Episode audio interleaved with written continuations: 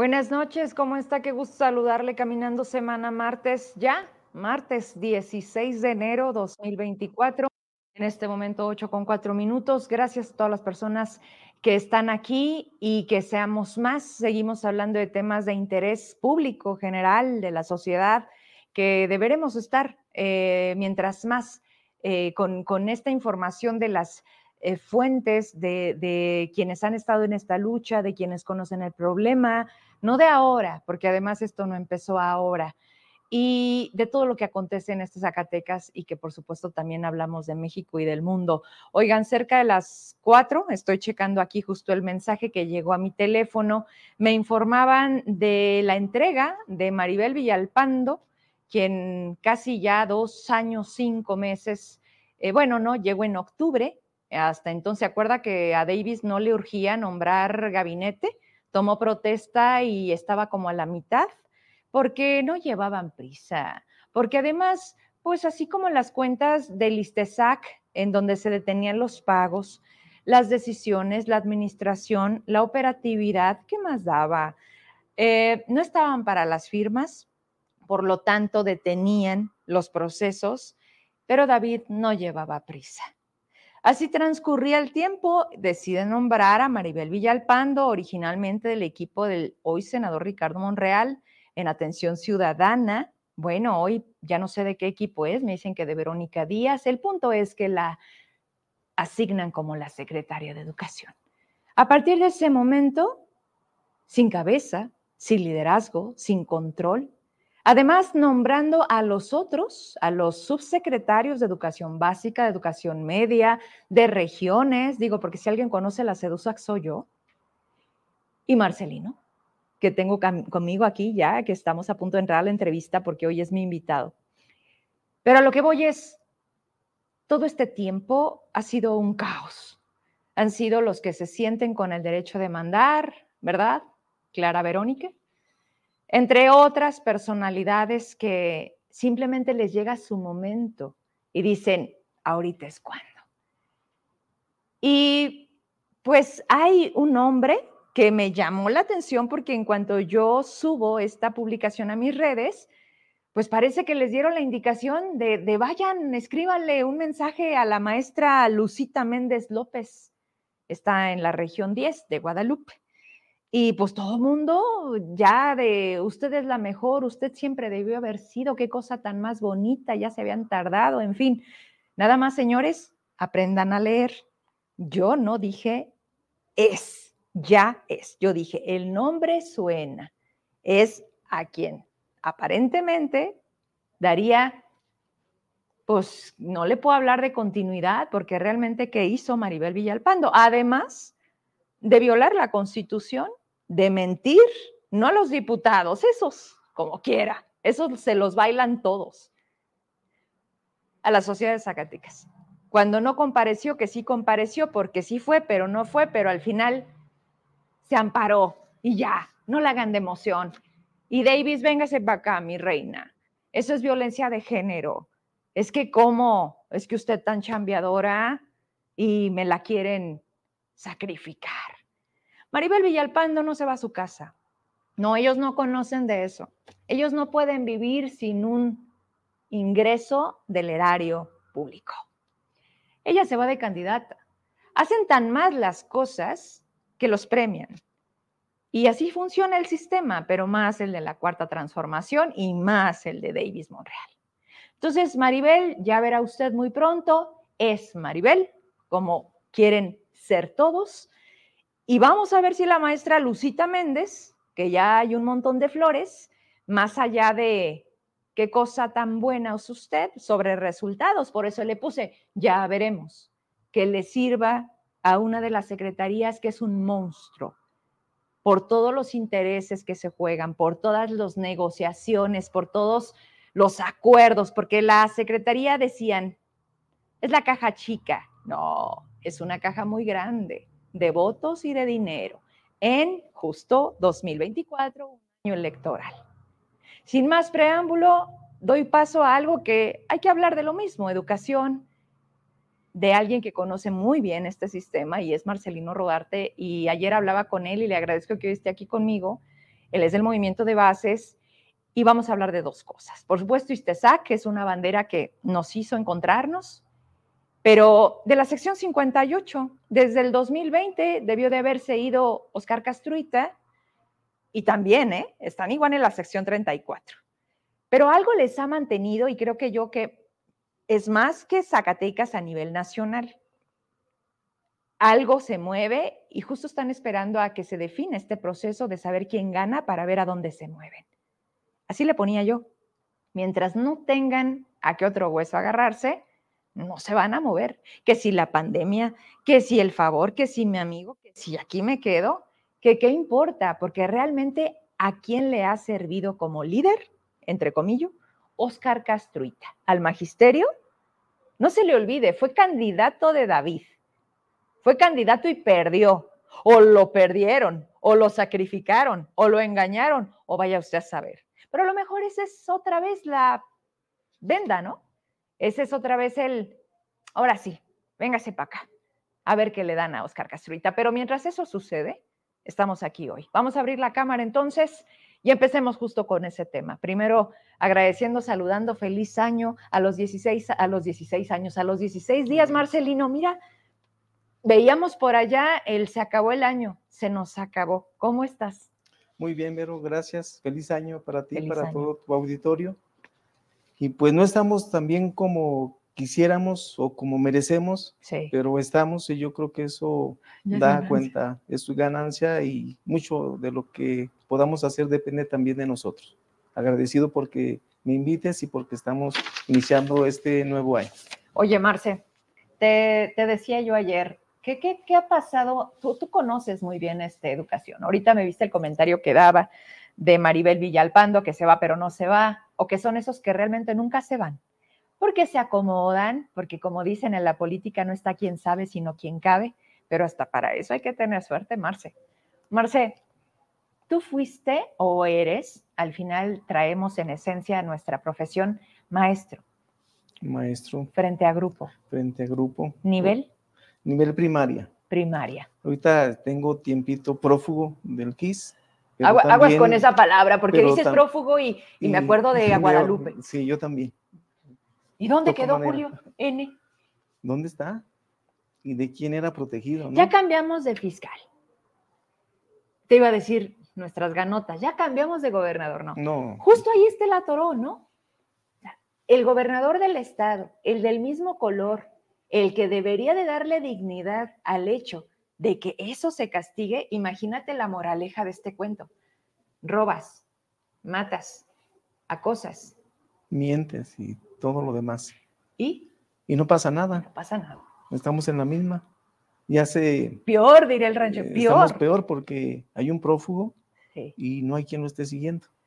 Y tampoco están enjuiciando a los que lo protegen, o a los que le abrieron la puerta y le permitieron estar, pasar y, y estar ahora protegido, ¿no? Porque eso, eso está sucediendo además. Pero estás de acuerdo pues, que para vivir se necesita dinero y para eso trabajamos.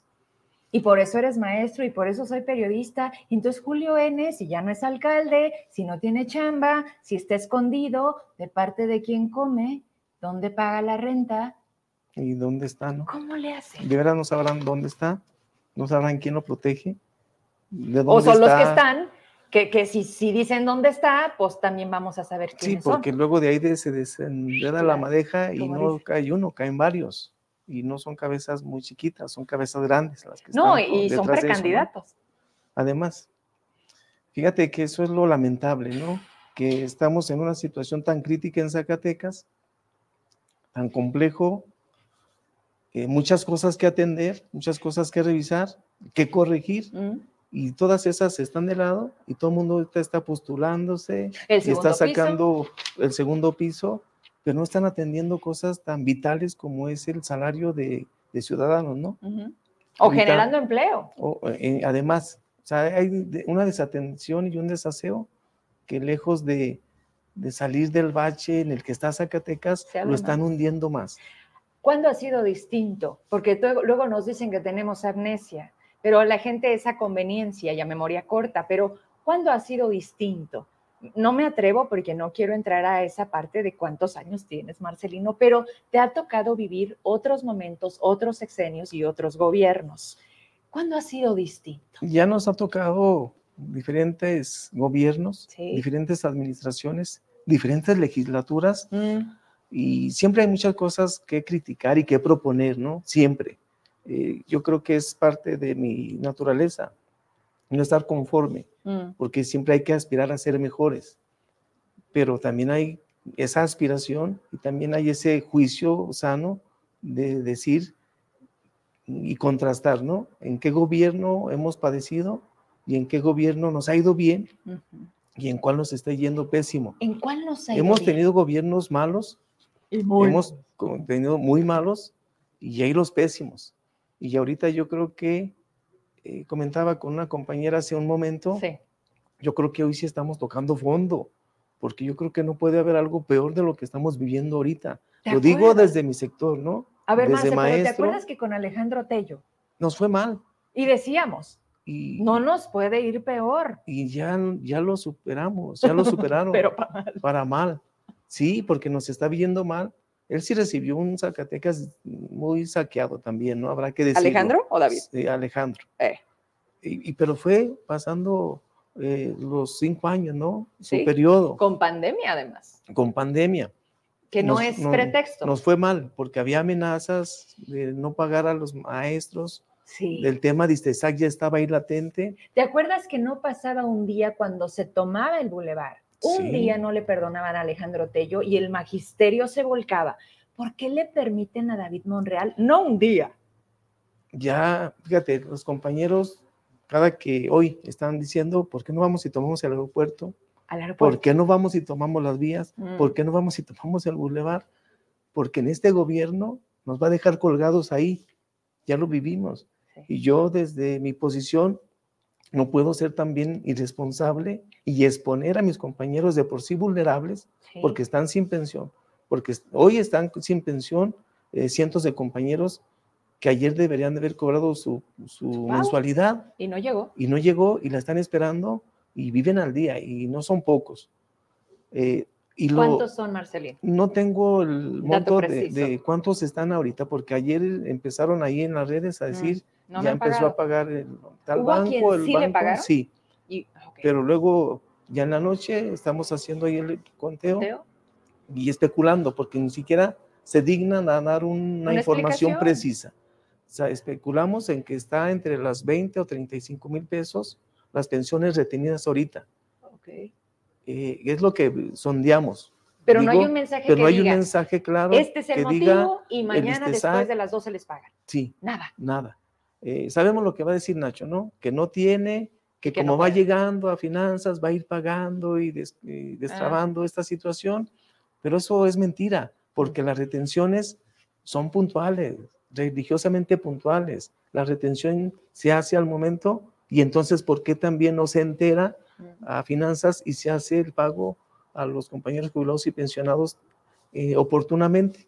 Es una administración de un conflicto. Sí.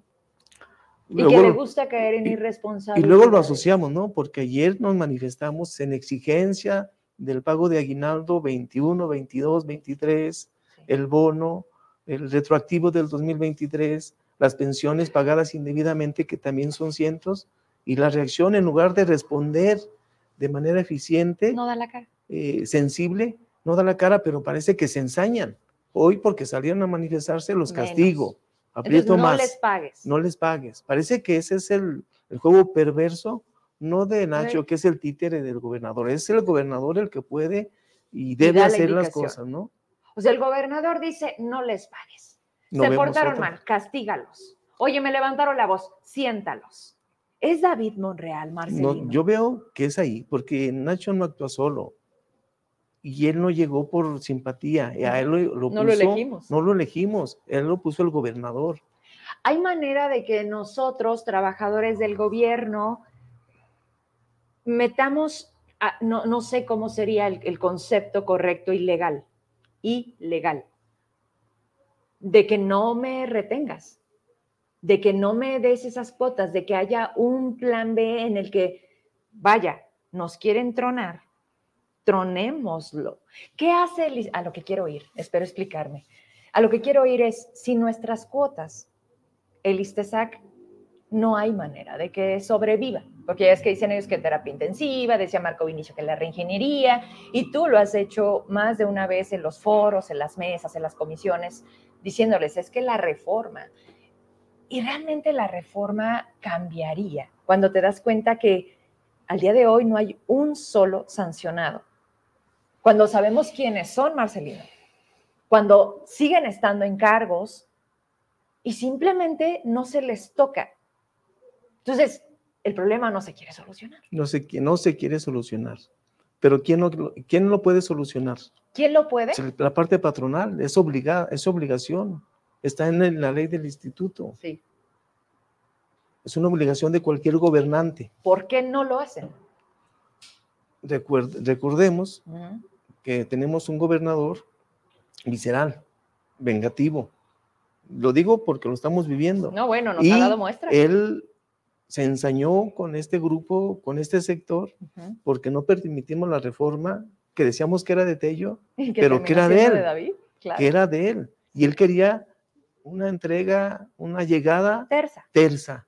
No se la concedimos porque no lo permitimos. Y ahí es donde también quiero hacer el llamado a lo que tú iniciabas. Mm.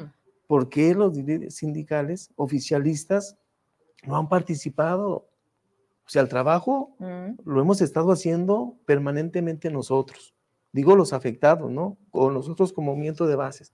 Por la vía judicial, por la vía mediática, por la vía política, por la vía, por todas las vías que podemos, estamos haciendo que las cosas mejoren. Mm. Pero estamos haciendo un grupo que no es menor, pero que no, somos todos. Pero que los obligados aquí a hacer el trabajo de defensa de esos derechos adquiridos, mm. de esas prestaciones, por obligación, Debería. son los sindicatos oficialistas. Pero son a los que tienes de alguna manera comprados. O sea, un Oscar Castruita.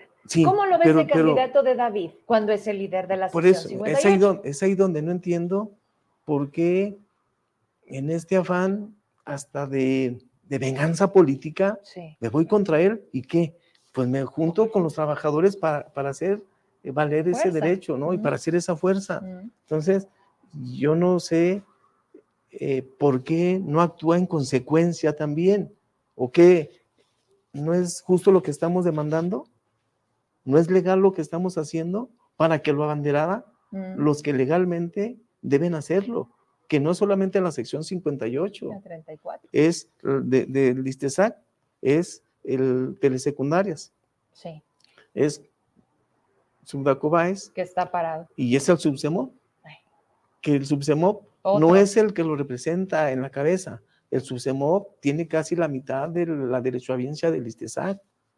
Es un grupo amplio. ¿Es donde está Israel? Es donde está Israel. también a modo del gobierno. Entonces, ¿qué no son ellos los que deberían de estar al frente antes que nosotros? ¿Quién los puso? El punto es, ¿quién puso a Oscar Castruita? ¿Quién puso, eh, no está disponible, Marcelino, está en entrevista. Sí. ¿Quién puso a Israel? Sí. ¿Para qué? Y mira, y regreso al tema que decías tú, ¿quién ha hecho esta fuerza? Si quieres quitarla, porque luego nos del tema, un poco la señal. Del tema, del tema de, de lo sindical. El sindicato sección 58, aunque no es mayoría, tiene peso. ¿Cuántos agremiados Porque es parte de un sindicato nacional de trabajadores de la educación. Del Estado. Eh, bueno, la sección 58 es estatal, ¿no? Es estatal pero no es autónoma, es sindicato nacional, es una sección del sindicato nacional. Y tú lo decías muy bien, lo enmarcabas, que no es aislado. O sea, el, sindicato sección 58 obedece al Comité Ejecutivo Nacional del CENTE. Y ellos también participan en esta disposición de cuándo saco convocatorias para elección o cuándo las administro. Acuérdate que nosotros estábamos ya preparados en el 2020 para el relevo seccional, para participar con todo y que el reglamento impuesto por Cepeda no cumple con lo que dice la reforma laboral. Pero igual, en esta concesión en el Centro Nacional con el Ejecutivo Federal, eh, pues les permitieron todo. Que sigue siendo el mismo. Que siga siendo, y que con ese reglamento eh, contradictorio, A a modo, donde son juez y parte ellos, con todo y eso se celebraron ya un gran, una gran cantidad de relevos seccionales. En todas, las, en todas las secciones donde hubo relevo, están impugnadas, porque hubo suciedad en los procesos, Mm. pero aquí ni siquiera se atrevieron Hacer a sacar la convocatoria. Eh, En una pregunta, ¿por qué sigue Oscar Castruita?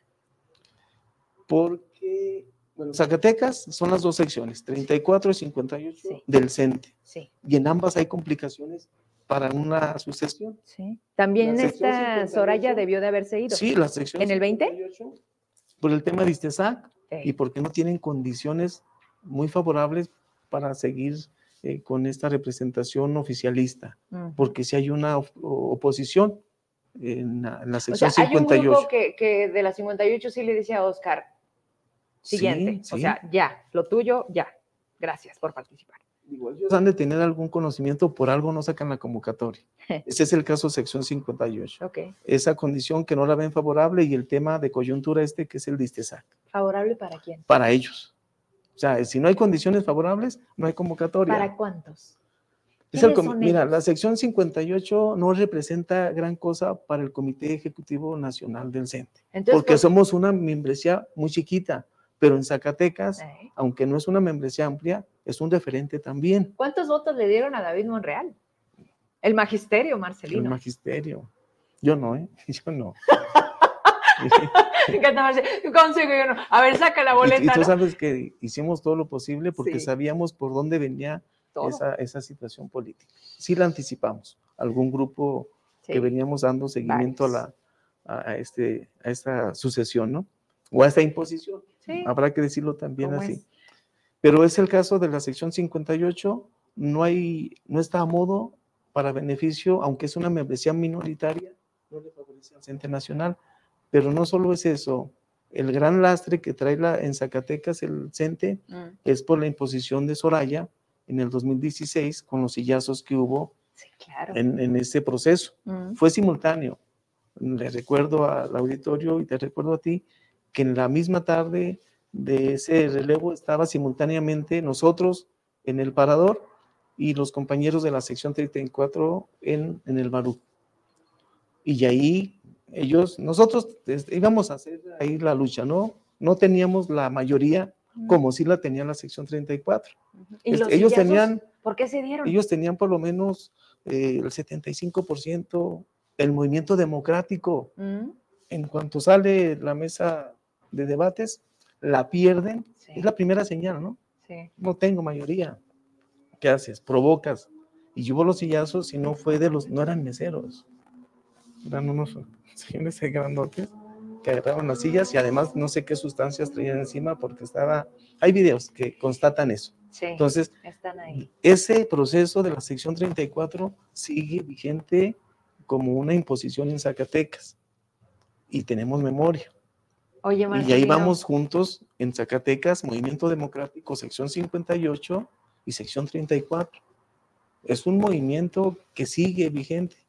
Bueno, el movimiento de bases es una evolución amplia de este origen que tiene Zacatecas el movimiento magisterial democrático. Marcelino es Marcelino. Pareciera que la sección 58 ha estado también a modo del gobierno. Sí. Sí. Y esa parte tuya de esta lucha constante, que me atrevo a decirla que ha sido permanente, porque cuando no es una cosa ha sido otra, y como bien lo dices, no nos conformamos. Y cuando hay que alzar la voz y cuando se viola los derechos es cuando se supone que debemos estar. El hecho de que hayas estado en una parte de tu vida frente a grupo, ahorita nos va a ayudar para hacer matemáticas, porque además estuviste en primaria. Sí, Y ves que con los grupos más difícil, primero de primaria y sexto. Sí. En esos tiempos en los que me atrevo a decir que los chavitos éramos diferentes, los de ahorita, Dios mío, de verdad. Pero ¿a qué voy a ir con eso? Pues para hacer sumas y restas del segundo piso, ¿no? Pero quiero cerrar primero capítulo, sección 58. ¿Hacia dónde va esto? es un hecho que hasta después de que sepamos quién va a seguir en la presidencia de México, ¿podemos hablar de un cambio en las secciones de Zacatecas, ambas? No debería de haber sido así. O sea, la pandemia, más o menos justificable, ¿no? Pero se acabó la pandemia y vinieron relevos en muchos estados, en muchas secciones. Las más complicadas, Vero. ¿Ah, sí? Estaba las de México. Ajá. Pasaron. O sea, estaban las de. No se paralizó en este, todas partes. Estaban las de, las de Chiapas Y y, duro. avanzaron. Estaban las del norte, Baja California. Sí. Muchas donde la gente tenía presencia, Mm. se celebraron. Pero Las bien. únicas pendientes complicadas son las de Zacatecas. ¿Y qué otro estado está pendiente? ¿O solo Zacatecas? De, de esas que estaban de origen, Ey. como primeras, como en el primer bloque para relevo, Es que son tres años. ¿no? era Zacatecas. Ya relevaron otras, ya van a cumplir los primeros que, Ya se van. que se eligieron Ey. con este voto universal. ¿Cuánto dura la dirigencia? del Deben ser cuatro años. ¿Cuántos tiene Ya tenemos Castrita? siete años. Digo, yo soy también, esa es una autocrítica fuerte porque si alguien puede decir si está funcionando o no una sección, pues es no solo desde fuera, Sí. también la puedo hacer desde dentro. Yo estoy en la sección Tú eres 58, parte. yo soy parte, Sí. no porque me la ofrecieron ni porque me llegó, tuvimos que luchar para estar ahí. Y son siete años y medio, Vero. Está viciado. Esta sección no le está funcionando al- a los trabajadores, que es los únicos por los que deberíamos estar velando, ¿no? No le está funcionando. Lo digo de una manera muy mm, autocrítica, ni siquiera nosotros como movimiento democrático hemos logrado hacer un equilibrio, pero tampoco hay parte oficial, o tú lo ves. Mm. Sí, O sea, sí, lo veo. Bueno, se van a dejar ver en estos días porque van a hacer trabajo Pero pidiendo el electoral. voto. Sí, Ah, valiendo madre Marcia. a ver, es- esta memoria yo creo, quiero que quede latente ante el público. Ellos trabajaron para Peña, el que nos impuso la reforma, esa evaluación punitiva, educativa. esa. Ellos eh, la cacarearon y la aplaudieron. Sí. A nosotros nos persiguieron los del CENTE con el tema de reforma, es con la de Peña Nieto. Y luego nos persiguieron desde el CENTE en el 2015 por la reforma de Istesac. ¿Sabes quién fue el más agresivo cuando las movilizaciones del 2015? No fue el gobierno del estado de Alonso, mm, no fue, no fue nadie más que el Sindicato Nacional. La orden de aprehensión más fuerte que casi me alcanzaban a, a- agarra. a agarrar ¿Era fue la del? CENTE, fue la del CENTE. Fue la más agresiva en 2015. Pero ellos aplaudieron la reforma en el 2015 de Istesac. Dijeron que era bondadosa. Los que hoy están padeciendo los efectos, ¿eh? ¿Y, y quién gobernaba? Entonces, ese es el sindicato Mm. oficialista, institucional, que trabajó en las campañas del PRI, trabajó en las campañas del PAN, y, ¿Y hoy para quién va a trabajar? Pues para las de Con Morena. el que gobierna. Claro, Y esa es una representación sindical que le sirva a los trabajadores. claro. Nunca, ¿verdad? Nunca. Esa es la gran diferencia eh, que queremos nosotros hacer, eh, no para tener sindicato, la venimos haciendo desde Mm. donde estamos ahorita, ¿no? Con esfuerzos, a lo mejor no con el éxito que quisiéramos, Ujú. pero esa es la dinámica que, que nos hace diferentes, ¿no? Nosotros trabajamos en asambleas, en colectividad, en acuerdos colectivos y ellos lo aplican de manera vertical, ¿no? Eh, Siguen indicaciones, siguen órdenes de quién, de quién gobierna, de quien esté allá arriba. En esas mesas, en esos acuerdos, en esas asambleas, ustedes se sientan a la mesa y hablo de ustedes cuántos. O sea, cuántos conforman como tú que integran este equipo de quien hoy es Oscar Castruita. Es Oscar y cuántos más. En la sección 58. Ujú, Mira, la sección 58, nosotros somos un ejemplo atípico, muy diferente a la sección 34. Nosotros históricamente en la sección 58 hemos estado dentro. ¿A qué te refieres? Ben? dentro como movimiento democrático, como disidencia, en, el, com- en, la, en la toma de nota. Antes que yo, Eh, estuvo un equipo importante, disidente, al interior del Comité Ejecutivo Seccional. ¿Cómo le explicamos a la ciudadanía que nos ve qué es la disidencia? La si- disidencia es el movimiento democrático, que no está de acuerdo con esta dinámica que te acabo de explicar, de un sindicato de la parte patronal.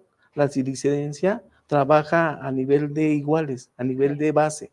Va y, y platicamos con los trabajadores y defendemos lo- las demandas laborales. Hemos hecho las conquistas Ujú. por salario. Ahorita es una lucha muy fuerte que hay desde la disidencia por, eh, por ejemplo, en el caso de pensiones generales, con las sumas.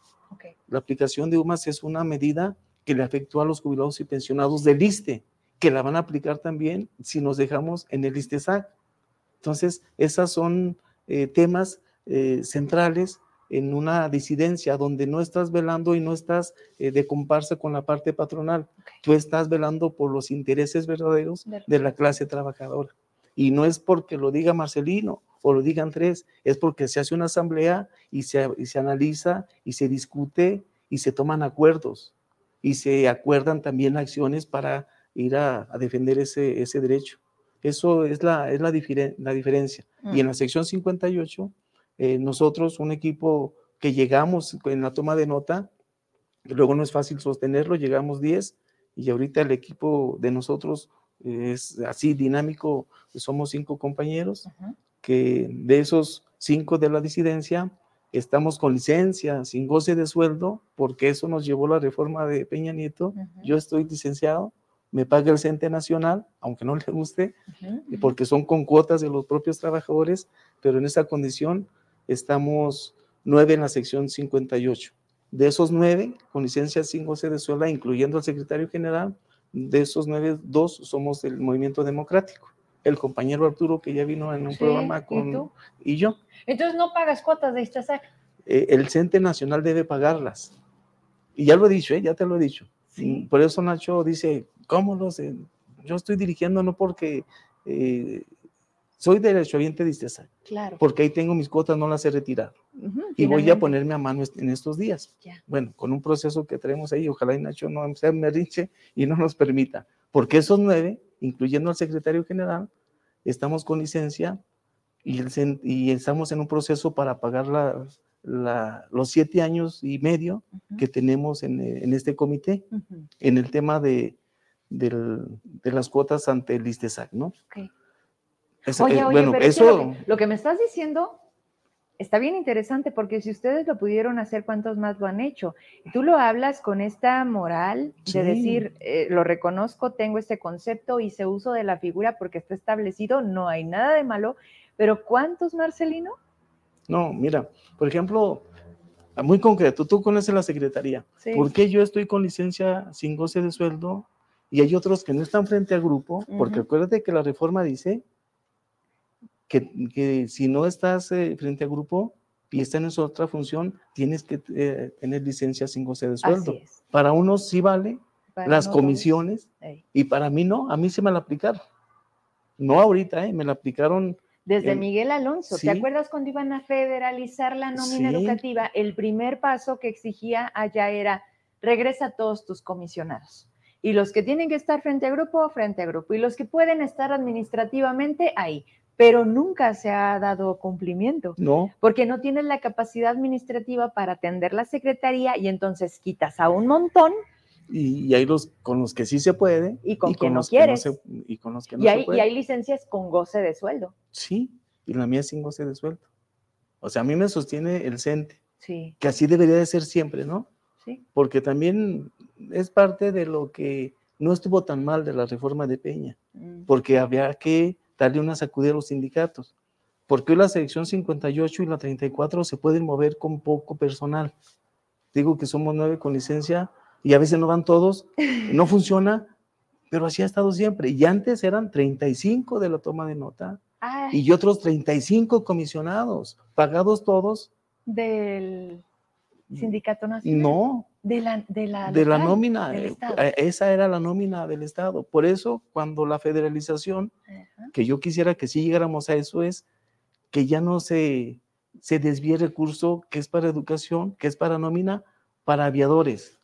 Hoy hay menos, mm. pero sí los hay. No, y luego pero eran, cada sexenio Pero, pero eran, te digo, nuestra sección 58, de 35 miembros estatutariamente, había como 70. Los 35 con comisión, porque se valía, y otros 35 también ahí para hacer trabajo de operación política, no solo, no sindical. Todo, todo lo contrario. Marcelino, no es desconocido para ti como no lo fue para mí el tiempo que permanecí en la secretaría me llamaba tanto la atención cuando yo no sabía quién era Soraya Bañuelos. Ya luego me enteré que era la hermana de Giovanna y chalala, pero usa 10 de avanzada. O sea, se le ponen cinco monitos de este lado, cinco de este otro y le sueltan una este, alfombra, Una alfombra. roja. O sea, esos 10 monitos que se les paga para hacerle pleitesía a Soraya porque así le gusta, o, o, o, o es parte del protocolo de también a Oscar Castruita le dan esa. Mira, ese qué, qué es, un sindicato poderoso, ¿eh? El. CENTE. El Bueno, CENTE, él va a estar pero- gordillo. pero- pero- ah, Empecemos por la historia. Ella gozaba de ¿Dónde todo eso que tú dices? ¿no? Y gozaba de eso. Mira, bueno, aquí estoy jugando aquí todo contigo, güey, porque el CENTE sí me sigue. A veces no me siguen mis compañeros en las redes, pero el Sindicato Nacional está muy atento a lo que hace Cada la disidencia en las secciones. Ok. Y eso que tú dices así funciona. Además de que ahorita nos paga a nosotros, en cada sección hay eh, representación del Comité Nacional. Es decir, está eh, la sección 58 con los que tenemos la toma de nota, pero llega una avanzada de cinco o seis pagados del CENTE para estar en funciones de enviados del Comité Nacional, Enviados. enviados. Ahorita no tenemos en la sección 58. Oscar tuvo la, mm, pues el arranque, por no, Mm. de decir, no los necesitamos. La sección está funcionando. Ahórratelo. Ahórratelos, llévatelos. Mm. Y, pero teníamos por lo menos cinco. ¿Desde cuándo dejaron de estar? Mm, Hace apenas, ¿qué será? Un semestre más o menos. Mm. Pero imagínate todos los otros siete años ahí y todos los otros comités igual, a veces más, a veces menos. Es la sección 58, Chiquita. la más chiquita, de las más la chiquitas a nivel nacional. Imagínate la los sección 34. 34, que son, me parece, más de 25 mil miembros. ¿Cuántos ocupa ella para que le tiendan la, La la alfombra. alfombra y cuántos recursos le están soltando a ella que no le sueltan a la sección 58. Porque sí se, te has enterado, ¿no? Que usa el paraíso Cascán para los jóvenes, para las mujeres. ¿Quién, perdón? eh, ¿Quién utiliza el paraíso Cascán? ella, ¿Soraya? sí, ella. Ha tenido encuentros allá Mm. con jóvenes, con mujeres, me parece. ¿Pero encuentros de qué otro- tipo de campaña? Políticos. Mm. Pero lo que, lo que voy es cuánto cuesta el paraíso Paraíso Cascán, Cascán. porque paga. Bueno, eso espero, eso espero, Ah, ¿eh? Marce. Porque dinero sí, porque, dicen- porque di- dinero sí, sí No, tiene. dinero sí Lo que no tenemos en la 58, Es, ella sí lo tiene, porque además ella es apoderada legal del CENTE Mm. y era la, la consentida de Juan Díaz. Ya no tan bien con, con ¿Qué el secretario actual. ¿Qué buscan? ¿Qué busca Oscar? ¿Qué busca Soraya? ¿Qué quieren ser? ¿Diputados Yo, federales? fíjate que yo quisiera que ya se hubieran lanzado a otra función Va que ya para que el, sindicato, aire. las secciones se ventilen. sí se muevan. Yo también estoy viciado ahí y estamos viciando porque siete años en una Sí, dinámica Sí, de no favorecer, se hacen vicios, vicios terribles. Y más cuando el fin no se logra. Y más cuando hacia donde deberías de ir no es el interés. Mira, pero, pero también hay algo lamentable, Sí, porque yo estoy hablando y haciendo una autocrítica. sí, Yo tengo vicios, a- yo no los veo, pero sé que los hay porque son siete años de esa relación ya malsana. Eh. ¿Y a quién está afectando? A la clase trabajadora, a todos. Pero ya lo más lamentable es que no se ven jóvenes que quieren hacer vida sindical. Mm. Yo voy a las escuelas, tenemos asamblea, nos acercamos y los jóvenes muestran un gran desinterés por participar en la vida sindical. Oye, los sanmarqueños. O También, sea, por ejemplo, esos chavos que Sí. pareciera son más aguerridos y, y se tapan y van y toman casetas y toman el bulevar, ¿qué? ¿No están listos para ser líderes sindicales? deberían de estar, pero no los vemos, pero es algo que estamos padeciendo no solo en el CENTE, Mm, es general, ¿eh? sí. Yo lo veo, buscamos cómo provocar a los jóvenes en este tema de la seguridad social y no, no están participando, o tú los has visto. No participando. ¿Cómo hacemos para que, cómo recuperamos la vida sindical en México? No del CENTE, de los sindicatos. Eh, es muy poco los, hoy- ahorita la lucha a nivel nacional de cualquier frente, sea Sí. campesino, minero, magisterial, no son jóvenes, somos los de mi generación, ¿no? Sí. algunos un poquito más jóvenes y muchos mayores que yo. Esos son los revolucionarios ahorita. Entonces, sí, y, y otra vez la autocrítica. Algo hemos dejado de hacer para formar Cuadros. eh, cuadros. Sí, la sucesión, el cambio, ¿sí? ¿no? La generación. Oye, me hacen un comentario, Marci, tienen mucho razón. Soraya es diputada local Sí. y eh, metió a su suplente, suplente. renunció para hacerse cargo de la 34 y está la maestra, se me olvidó su nombre, pero es la de Mm. Nueva Alianza, ¿no? Sí, Nueva Alianza. Ey. Hemos invitado. Cuando Mm. vamos, no se presenta con nosotros. Marta. Sí, Marta. Es la, la suplente ¿Y de va? Soraya. Entonces, a ver, revisemos en dónde teje. Es apoderar legal del CENTE. Es, está impuesta en la sección 34 desde hace siete años y medio. Sí. Controla su di- diputación por segunda ocasión, porque fue en la legislatura anterior y Mm, también dejó y- suplente. y suplente y en esta hizo lo mismo. O sea, Y viene por más, ¿no? Sí, no, no, no, no. Y si nos metemos que no deberíamos, pero al final dices, bueno, aquí quieres estar, su esposo. ¿Quién es? Marce, son las 8 con 45 y todavía no vamos ni a la mitad. No, no es Sí. cierto. Mira, para, para ir cerrando con esto, las preguntas sobran, las respuestas, las respuestas nos faltan. Eh, eh, eh, el, el- el sindicato, la sección, las personas, el hacia dónde vamos, los vicios, el reconocimiento de los errores. eh, pareciera que no, pero es un gran paso. Dice, no, no, no cualquiera lo hace y menos eh, ellos. O sea, ellos están bien, ellos han hecho lo correcto y como dices, ellos van por más.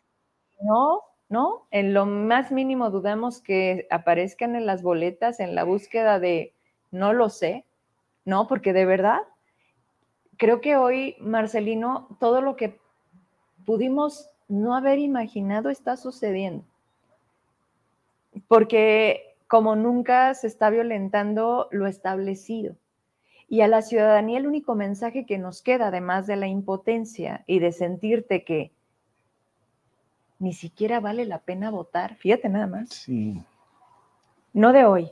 Yo desde hace varios años llegaba a platicar con mis papás cuando al canijo PRI no lo podíamos sacar y cuando no eran tiempos mejores para México. Digo, de esto ni, ni siquiera pensarlo. No. Por eso cuando decimos, oye, es que no se puede peor, no, es que siempre parece que se puede peor y decía yo el otro día, y están en Zacatecas.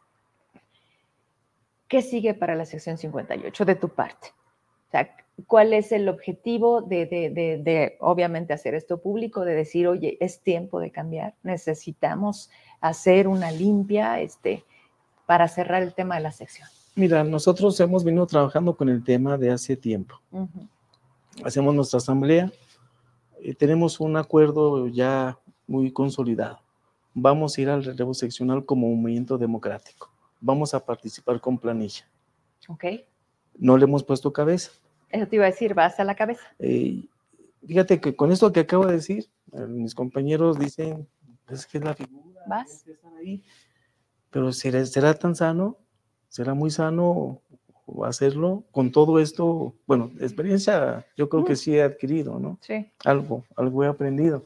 Eso espero. Pero también necesitamos esa sangre nueva, oxigenar. Pero el nuevo no conoce, pero el nuevo quizá no tiene la experiencia. ¿A qué voy? O sea, yo, yo no quiero ser tu promotora, yo lo que sí quiero decirte es, tú ya viste los errores, ya viste lo que no se debe de hacer. Y, ya y, nos equivocamos. Y exacto.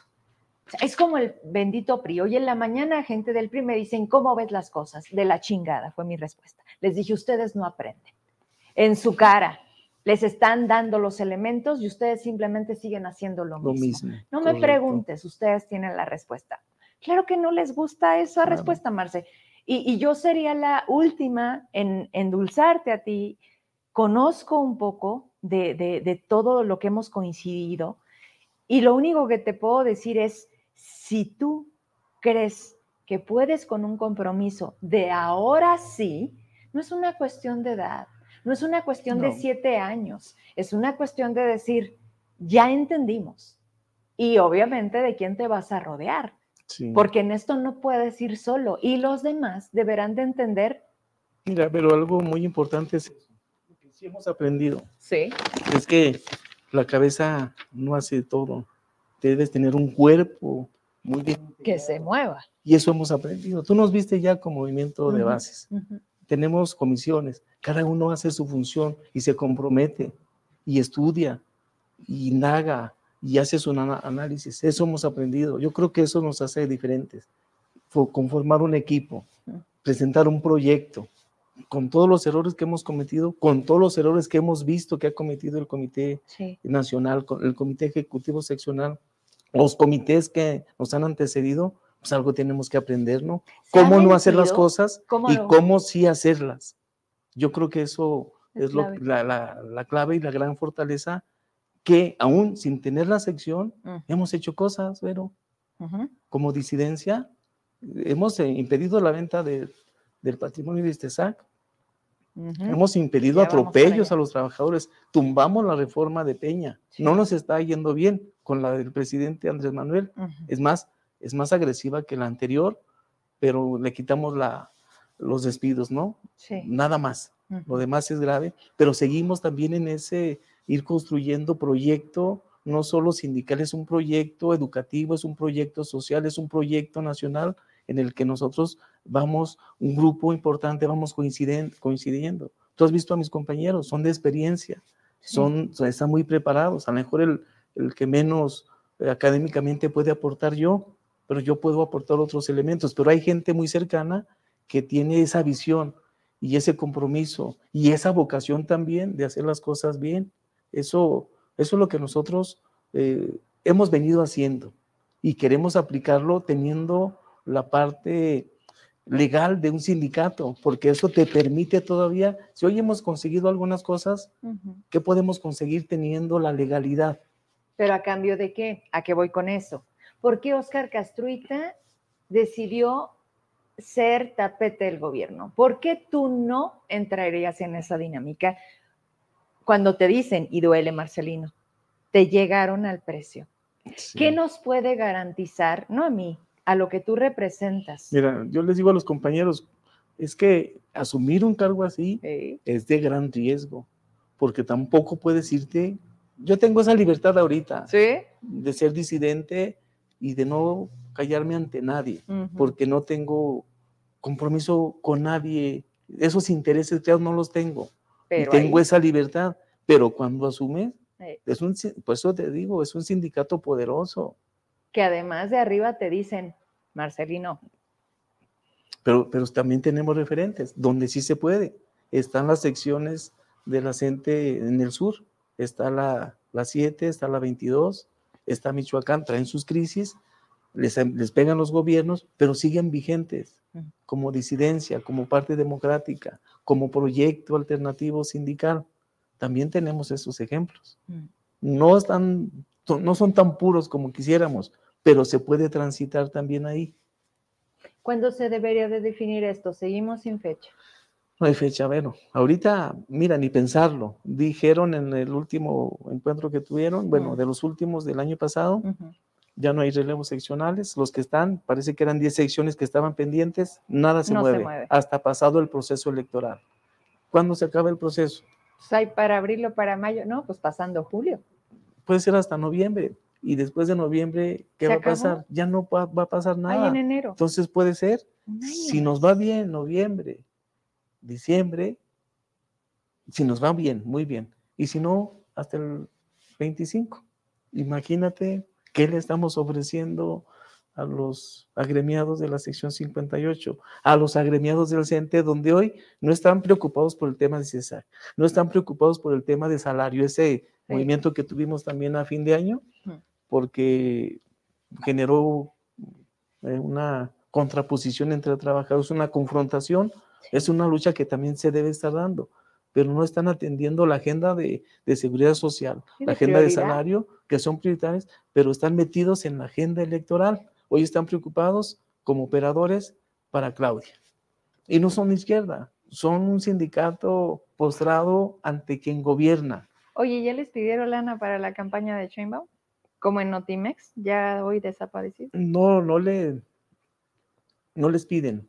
Más bien, Se los el, gobierno, en no, el, gobierno, el gobierno les da porque tiene un ejército de operadores. O sea, el CENTE, como Mm. dices tú, la secretaría, Ujú. es un, un monstruo ahí de votantes, de Sí, operadores. sí. El CENTE es nacional. ¿Cuánto, cómo, cómo puede operar, no? Ya Mm. empiezan a hacer las llamaditas, oye, estamos buscando quién Muéveme, quién esté en las casillas. Y, oye, pues necesito dinero. ¿Cuánto necesitas? Ahí va. Digo, y yo soy de izquierda, Pero no, pero no, soy tontos. ciego Exacto. y no soy ingenuo. Señores, está escuchando a Marcelino con esta claridad que estamos logrando con esta plática más allá de una entrevista. Es ahí cuando dices, ¿cuándo va a cambiar esto? ¿Cuándo? Cuando hemos sido parte de esto. Antes de que te vayas, Marce, ahora sí vamos a hacer sumas y restas. 3.650 millones de pesos, un segundo piso de solo 3 kilómetros. ¿Cuánto le cuesta al Estado al mes?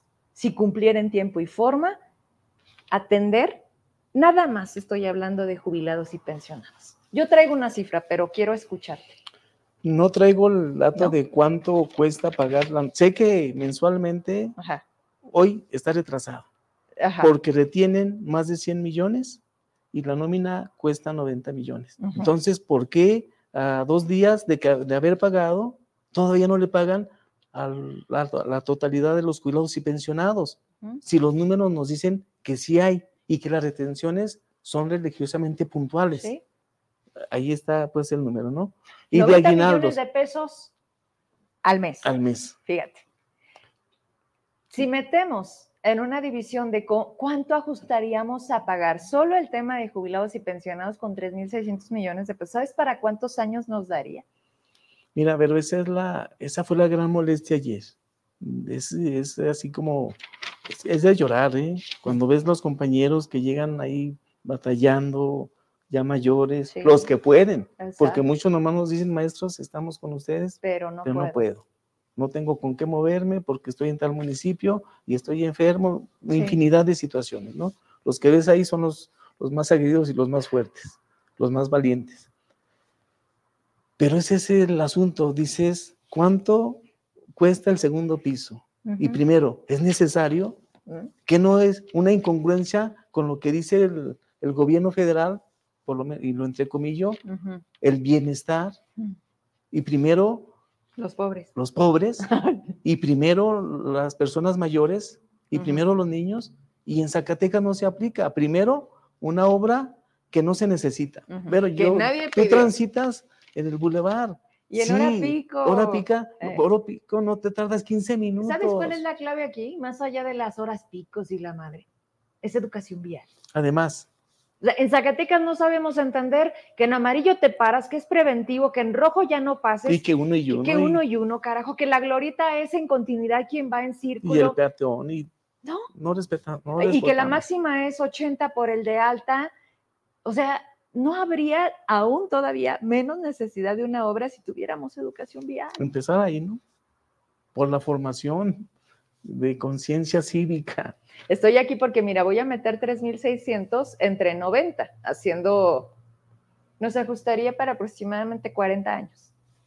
O sea, señores, necesito, y, y estaba cuando dije, voy a tener a Marcelino y, y vamos a aprovechar para dimensionar solo de un tema, ¿qué se podría hacer con algo si no Y con una mínima parte de eso es para pagar los aguinaldos, sin vender el patrimonio de los trabajadores. Además, tienes razón, estoy considerando eso sin aguinaldos, pero es, es así, en una, en una eh, operación rápida, sin embargo, sí con esta idea de decir, ah, caray, o sea, los problemas realmente que tenemos hoy en el Estado, que sí nos interesan, que le hemos exigido al gobierno, que representan votos. Sí. Porque además dices tú, oye, nos están poniendo el pie, nos están escupiendo y viene un año electoral y además te dicen, y cómete un segundo piso. Y no puedo dejar de pero, ¿quién, lado pero ¿quién aprobó? a los, ahí voy, a los diputados. Mira, sea- esa, esa es la gran decepción. Nosotros fuimos en diciembre, estaban en este, en aprobación del presupuesto, Sí. del ejercicio para el 24. Sí. Por eso lo hicimos. pedimos pronunciamiento, pedimos que se etiquetara el recurso para el pago de estas prestaciones. Y los diputados, todos, tú los has escuchado, todos están con nosotros. Sí. Todos dicen ¿Cuándo que sí. ahí? Cuando estamos, Sí. damos la espalda y ya ni nos conocen. Y ya aprobaron el presupuesto. Ujú. ¿Por qué? Por hipócritas. No, y además hay dinero de por medio, ¿no? Mucho. Tú estás diciendo cuánto. Y vienen procesos electorales. Y toda esa bola de cabrones, perdóname, toda esa bola, ¿piensan terminar en esta y largarse? Fíjate nada más, el nivel de cinismo. Ya se sienten con la silla dobleteada. Lo hice también que me voy a reelegir. Lo hice también que voy por una federal. No, yo quiero ser alcalde. No, yo aquí me quedo. No, me la debes. Porque no están porque tengan que estar o porque los hayamos elegido, o porque de plano no entendemos, Marce. O sea, todo esto que estamos diciendo es justo para abrir bien los ojos y decir, oye, ¿quién le ha cumplido a Zacatecas? ¿Quién a todos los sectores? ¿A quién realmente le ha interesado? ¿Y sabes en qué se la guardan? Ay, es que no soy mayoría. O sea, yo voté en ese- contra, pero ese pues es. yo soy una de 29. Marce, yo sí te ayudé. Sí. Todos. Esa es la gran, ese, ese también es el gran reto como ciudadanos. O sea, eso que tú dices, habrá que multiplicarlo, ¿no? Con los cientos, con los miles de zacatecanos que tengamos esa visión, porque ese es el poder eh, del pueblo que no ejercemos. Ellos están ahí porque nosotros también dejamos de hacer cosas. Sí. O sea, el reto para mí es cómo llego a la gente y le informo y que revise Mm. quién es ese diputado que anda queriendo dobletear. ¿Qué hizo? ¿Dónde estuvo? ¿De quién es hijo o de quién es hija, no? Porque además hay un montón de juniors Oh, y esos van a dobletear porque tienen con qué pagar su, su proceso. ¿Y ellos les van a servir a Zacatecas? ¿O nada Claro más no. están invirtiendo claro. para luego cobrarse? Para su patrimonio. Sí, porque ahorita le meto, ahorita consigo y me cuesta 800 o un millón Pero voy mi, a mi sacar campaña, tres veces más. pero lo voy a recuperar en el primer trimestre o en el primer mes, ¿no? Eso es lo que la ciudadanía debemos de ejercer. Están ahí porque también lo hemos permitido. Y hoy es el gran reto en este 2024. Ujú. La viada metió la- lo de la revocación de mandato y. José Luis. Y nosotros estamos en esa consigna de que hagamos el ejercicio de si no gobierna bien que se vaya. Y se la vamos a aplicar a David. Este es un ejercicio que queremos que sean congruentes esos diputados que la aprobaron. Y si todos dicen que vamos a la revocación, pues queremos ver que se cristalice. Y ese es el gran reto también para la ciudadanía, ¿no? Esta gran inconformidad Sí, habrá que focalizarla ahí en esas urnas donde eh, no queremos que nos malgobiernen, ¿no? Y si hacemos un ejercicio con un solo político, eso va a servir para lo los que, que, vengan. A ver, ¿te acuerdas cuando ustedes pusieron varios módulos eh, que derivado de toda esta inconformidad empezaron a juntar las firmas? Que incluso se creó este Shane Sork en el que me tiraban que yo la había creado. Dije, no, pero pues si quieren me la pongo, no me importa. Donde decíamos que se vaya el Davis, ¿no? Y iba creciendo, iba creciendo y, y- y, pues no les gustó porque dijeron, ah, caray, pues, ¿cómo? Que si se va luego sigue otro. No, además. Sí. Y entonces, ¿qué pasó con esas firmas? Porque cuando hablamos con el INE y con el IES, justo para tratar de, de decir a la gente, porque la gente tiene una duda, es muy clara, ¿podemos quitar a David? O sea, la gente es así, ¿no? Y tú le dices, sí, ¿cómo? No, ¿por qué? Mm. Y luego le dices, sí, ah, ¿qué tenemos que hacer? ¿Cuándo? ¿Cuándo es nuestra fecha final? ¿Cuántas firmas debemos de entregar? ¿Quién debe de llevar la cabeza de esto? ¿Cuánto va a costar? ¿Quién lo va a pagar? ¿Cuántos municipios deben de Eh, participar? esas dudas no las tengo del todo, pero sí tenemos ese, esa consigna, sí. ese acuerdo. A lo que voy y es ¿estas firmas qué legislativo. Mira, nosotros tenemos firmas como, era, queríamos que fuera un- una iniciativa ciudadana. Ajá. Ahí nosotros estamos con el tema de ISTESAC Mm. y dijo la viada y el diputado José Luis Figueroa, déjenla metemos nosotros. Entonces la iniciativa que está ahí es de ellos y ellos ya han declarado que sí van. A Entonces, ver, pero el ahora, cepillo un día es independiente, el otro día sí es de Morena. Le habla a David y ya se desaparece. La viada, el día que fue la, la- comparecencia del de seguridad, donde todos teníamos los ojos, pues es que se entretuvo con la prensa y no alcanzó a llegar. Gaby Basurto, no, es que hay mil cosas este, importantes y vote el presupuesto. Y así todos. Pero acuérdate que el día que tomamos la legislatura, Mm. la viada, ahí que a los medios para decir, vamos por la reconvocación de mandato, sin que fuera nuestro tema central. Sí, Entonces, que sean congruentes con lo que ya expusieron, pero ahí debemos estar nosotros. sí. Y si no es por la vía de la iniciativa de los diputados, que sean la de nosotros, la ciudadana. Y vamos a revisar si estamos en tiempos y cuáles son las formas para una o para la otra. ¿Cuándo lo vamos a ver? Ya se acercaron la Mira, ya lo revisamos en- a fin de año, ese tema también. con Matías. Eh, no, con la viada, pero también vamos a ver, así, a ver, muéstrenos en qué está, qué le falta Sí, ¿cómo a esa va? iniciativa para que inicie el proceso y cuáles son los tiempos, Ajá. porque va a ser en este proceso. Oye, ¿y si sabías que una vez que esto llegase a lograrse, ¿quién entraría a gobernar el estado? Esa es la otra. ¿Quién, quién viene a relevar? ¿Será de la familia? No, pues es que volteamos y para todos lados está esta Sí, por ahí, por ahí ya nos platicaron. Deja, re- ¿Sí? retomamos el tema Sí, va- y venimos y vemos porque ese no puede quedar suelto, pero No, no es un juego, o sea, es una cosa tan seria de que lo que estamos padeciendo no podemos permitirlo. Y no solamente es estar haciendo catarsis y salir Ah, a gritar y sacar todo en las redes y hacer el dedito y, la- y los gestos, es ya concretarlo en un proceso de revocación serio. Y, el, y eso serio son los diputados, pero tú ya sabes cómo funcionan. Si no vamos y empujamos, no se No mueven. sé nada. Oye, vamos cerrando. Ayer tenían una reunión en la que habían quedado desde diciembre de que iban a atender y no llegaron. ¿Tú estuviste ahí?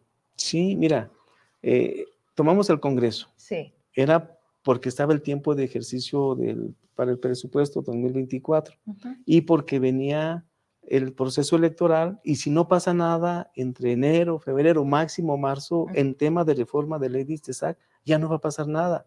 No va a ser en el 24, va a ser el 25 y para el 25 sí se van a acabar al instituto, se lo van a repartir por cómo está generando las condiciones, Nacho, de crisis. Entonces, ¿es ahorita o ya no va a ser?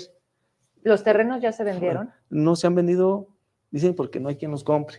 es que los quieren malbaratar y los quieren comprar ellos. Para Ya sabes, la siendo dinámica. Sí, sí, todo, sí, ¿no? algo que es rentable. Todo lo que Sí. tenemos es rentable, ya lo hemos dicho infinidad de veces.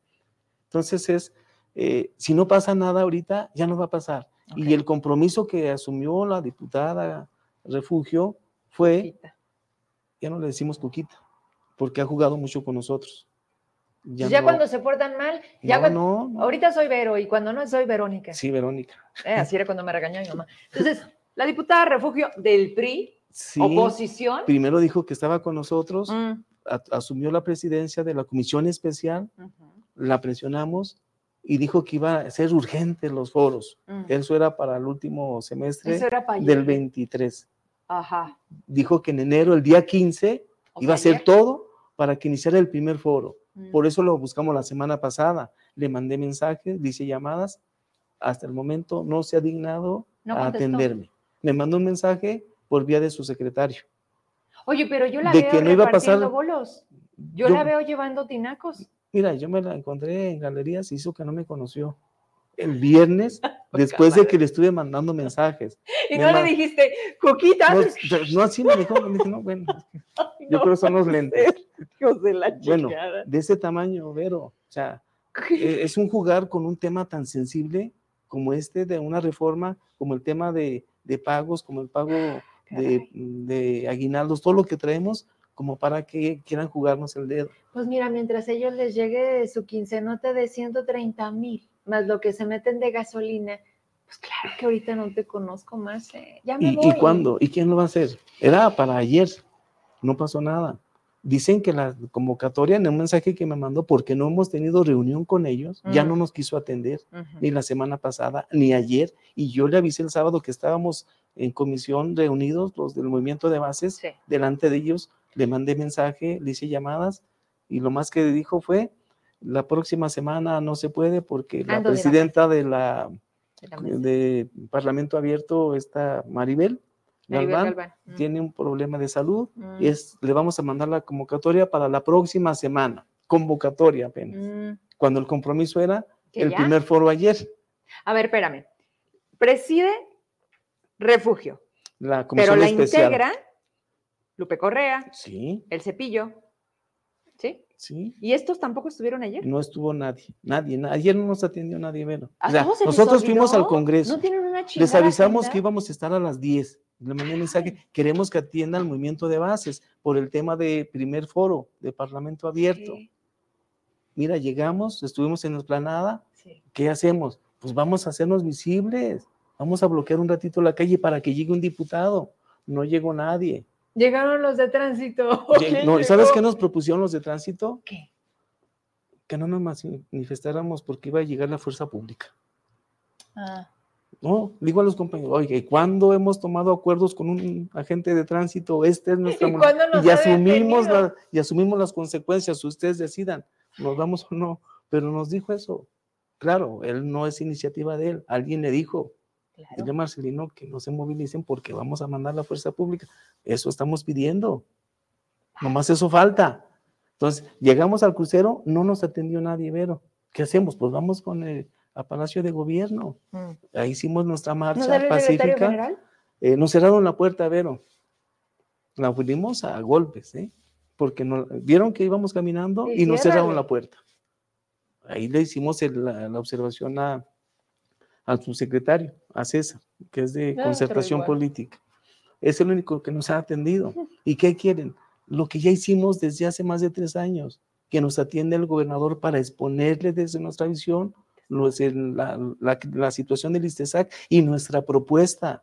Le hicimos formalmente por escrito una y otra vez, a ti te consta, la hicimos con el secretario de gobierno hace meses y no nos han Es la misma petición que nos el, pres- el gobernador, que nos atiende el secretario de gobierno y que siente ya a la comisión legislativa que va con el tema de reforma, que siente al de finanzas, a todos los involucrados con el tema del ISTESAC. Ah, pero antes de que nos vayamos, no tenemos quien presida la mesa directiva del ISTESAC. Está nombrado, pero Era no está, Verónica Ibet, secretaria de administración, y ya no. ya no. ¿Desde ¿Por qué? No sabemos por qué. No sabemos ¿Por si va a nombrado? contender, que ya nombraron, ¿Va a parece, no sabemos. ¿De Vero. O sea, cuando, lo- cuando hacen esos movimientos algo va a pasar, ¿no? Ajá. Y pues Y no hay una explicación tampoco. no, no, yo no la conozco. También sé que no se ha reunido la Junta para dictaminar estas más de 600 eh, jubilaciones porque hoy no hay presidente. Pero pues, ¿quién convoca? no hay, no hay cabeza. Otra vez como inició el, O esta sea, administración. Dos años y medio. Y volvemos a empezar, pero vez. diría peor, Es peor. peor. porque primero las campañas. Eh, todo, todo lo que están haciendo ahorita está enfocado en eso. No está enfocado En a la sociedad, al servicio, a cumplir ni legislativa, ni congestión Oye, en ninguno de los poderes. Antes me atrevía a decir que el tiempo electoral era de las promesas y el de que te duele, yo te lo quito. Hoy no, No, Marcelino. ni eso, ya no. Hoy es al revés. Hoy son todavía más descarados de dejarte y de decir, no me interesa, no te contesto, no te conozco. Y entonces, ¿a quién le van a pedir el voto? ¿O cómo piensan permanecer? O sea, ¿dónde estamos quedando nosotros en esta, no, sí, sí, no, pues cuando quieran nombrar, no, pues pasando el proceso electoral. Y el tema de ISTESA, ¿por qué nadie lo atiende? Bueno, tiene costos políticos. Yo no voy a salir bien librado de ahí. ¿A qué te porque en una ref- en la crisis ya Mm. la agudizaron ellos. Sí, Por la corrupción, por la omisión, la crecieron. Hoy sí existe ya una crisis en el instituto. Nosotros tenemos una iniciativa que en el 2020, cuando la dejó la diputada Alma era Gloria, factible, era factible. ya no. Hoy nos la están matando. Ah, entonces ya entendimos. El punto es, fíjate, fíjate lo duro de las palabras, que te canses. Y hablando del sector tan vulnerable como son los jubilados, es o que se mueran Desgástalos. O que y se ya se mueran. murieron varios compañeros Sí, de claro. nosotros y otros están enfermos. Pero no nos vamos a cansar. Si yo, si yo caigo, va a haber otro, y otro, y otro. Sí, Marce, pero estamos cayendo nosotros. Sí, y ellos no. Sí, es una política absurda de desgaste. Héctor, ¿qué nos puedes decir? ¿Quién encabeza la junta directiva? En fin, Emma, ¿tienes algo que nada? Bien, muchos mensajes. Al final, ahorita volteé, hay más de 140 mensajes. Por favor, comparte este programa. Esto que acabamos de platicar aquí eh, son muchas cosas. Son, son muchas que muy pocos se atreven. Bien lo dijo Marcelino, aquí yo vengo y, me, expongo y lo entiendo. Y más allá de agradecerlo es, es que así debiera ser, caray. Pero no estamos tampoco acostumbrados tenemos esta manera en la que no, ¿para qué nos metemos en problemas? Mira, mira qué ganas. Y yo les decía hoy la mañana, gente que voy a tener aquí en el programa, por el problema del centro histórico, que ese es otro tema, ¿no? Parece el lema de este país.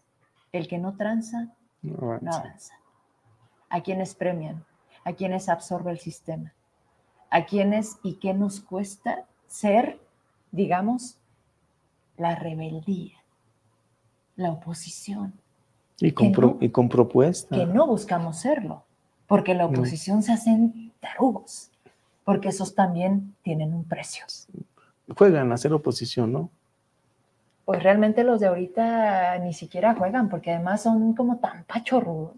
Esa flojera. Oye, tenemos desde la semana pasada en la legislatura, sí. no hemos topado a un solo diputado. O sea, a siguen de vacaciones. Ayer no nos atendió nadie, la semana pasada tampoco. Y si vamos mañana, no sé si ya se dignan a, presentarse la, ¿Y si van, la comisión permanente, que es la que está en funciones ahorita, ¿no? Pues más que triste, así es. Así está la cosa, así está Zacatecas y así está para donde volteemos. Marcelino, siento que no terminamos, siento que apenas si avanzamos en esta plática de conocer de qué tamaño es el terreno en el que estamos parados, te agradezco siempre que aceptas venir y pues vamos a estar atentos. Uno, o sea que finalmente a lo mejor para enero del próximo año estemos hablando de cambios en tu sección y que con lo de Istesac. Eh, Eso ya no aguanta más. La verdad Eso es ya que no aguanta más. Ya no aguantaba más desde hace tiempo y todo lo jurídico Mira, bueno, es que si no hay reforma, lo han pasado. van a seguir administrando el conflicto.